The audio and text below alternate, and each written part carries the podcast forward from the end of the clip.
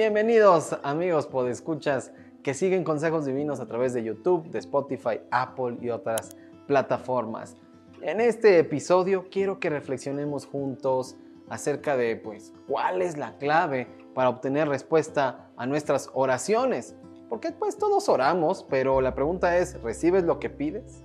Consideremos cómo lo hacemos, porque pues la oración es todo un tema. Y en este episodio, pues únicamente deseo que reflexiones en el resultado de tu oración.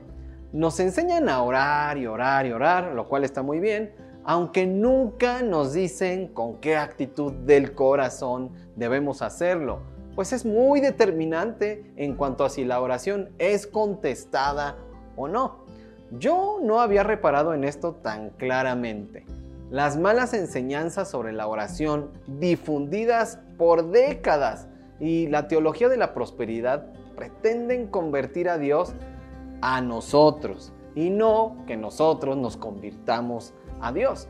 La oración debe conformar nuestra voluntad a la suya, pero pretendemos que cumpla nuestros anhelos sin meditar en la intención de nuestro corazón si es perversa o no. Bueno, pues vamos a pensar en cuando pedimos y cuando no pedimos. Pregúntate si tus peticiones son la evidencia de tu amor al mundo y sus beneficios temporales. Si es así, quizá te venga bien lo dicho por Santiago cuando dijo, no consiguen lo que quieren porque no se lo piden a Dios. Y si se lo piden, no lo reciben porque lo piden mal pues lo que quieren, lo quieren para gastarlo en sus placeres. Oh, gente infiel, ¿no saben ustedes que ser amigos del mundo es ser enemigos de Dios? Cualquiera que decide ser amigo del mundo se vuelve enemigo de Dios y esto lo puedes encontrar en la carta de Santiago, capítulo 4, versículos del 2 al 4. Pedir por un buen trabajo, un automóvil o que se haga un negocio es bueno, cuando el enfoque es honrar a Dios con tu mente, con tu tiempo, con tus decisiones y tus propiedades, por ejemplo.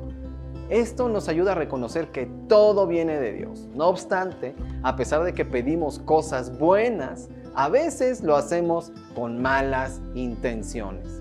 En muchas ocasiones Dios nos bendice para bendecir a otros. ¿Estamos listos para ello? Pero cuando pedimos mal, ¿significa que no recibiremos nada? Dios podría permitir que tu esfuerzo y habilidades te ayuden a alcanzar tus objetivos para incluso enseñarte que tu corazón no está en el lugar correcto o simplemente nos bendice porque es misericordioso y bueno. Pero ¿cuál es la oración que es conforme a la voluntad de Dios? ¿Te lo has preguntado?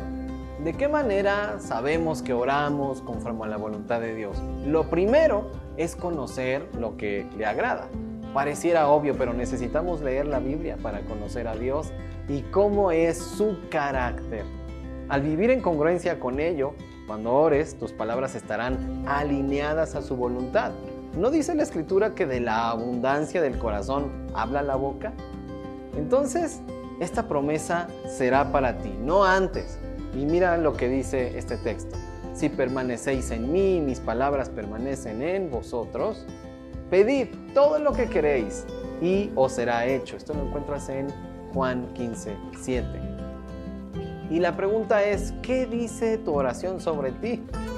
Aquellas cosas por las que pedimos a Dios y hablan de nuestros intereses, nuestras motivaciones, nuestros deseos, nuestro carácter. Quizá pedimos a Dios que Él cambie las circunstancias difíciles que atravesamos, pero Dios prefiere usar cada situación para que nuestro carácter se parezca más al de Cristo. Quizá pedimos que el jefe no se entere de las mentiras que le decimos. ¿Qué clase de oración sería esta? Quizá pedimos por otro cónyuge. Imagínate, ay, este cónyuge que, que tengo Dios, no, no me gusta, entonces dame otro cónyuge. También podría ser que pidamos por sabiduría, por mayor entendimiento al leer la Biblia. O quizá podemos pedir por contentamiento, por tener más fe o amor hacia los demás. Incluso nuestro carácter queda al descubierto por lo que no pedimos. Quizá no oramos por nuestro esposo o esposa, o por nuestros hijos o por la familia. Quizá no oramos por nuestros colegas, nuestros vecinos o por nuestros gobernantes. Quizá no oramos porque tengamos un corazón más como el del Señor Jesús. Eso sería orar conforme a su voluntad. Bueno, pero hay veces en las que el pecado estorba tu oración. Hasta ahora he hablado de las intenciones, pero es obvio que si estamos practicando pecados, eso impacta nuestras oraciones y su resultado. Mira lo que dice este texto. La mano del Señor no es corta para salvar, ni es sordo su oído para oír. Son las iniquidades de ustedes las que los separan de su Dios. Son estos pecados los que lo llevan a ocultar su rostro para no escuchar. Esto lo encuentras en Isaías 59, versículos 2 y 3.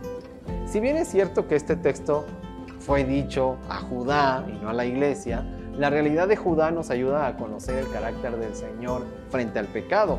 Dios había derramado gracia sobre gracia para con su pueblo, pero no encontró arrepentimiento, por lo que dejó de escuchar sus oraciones.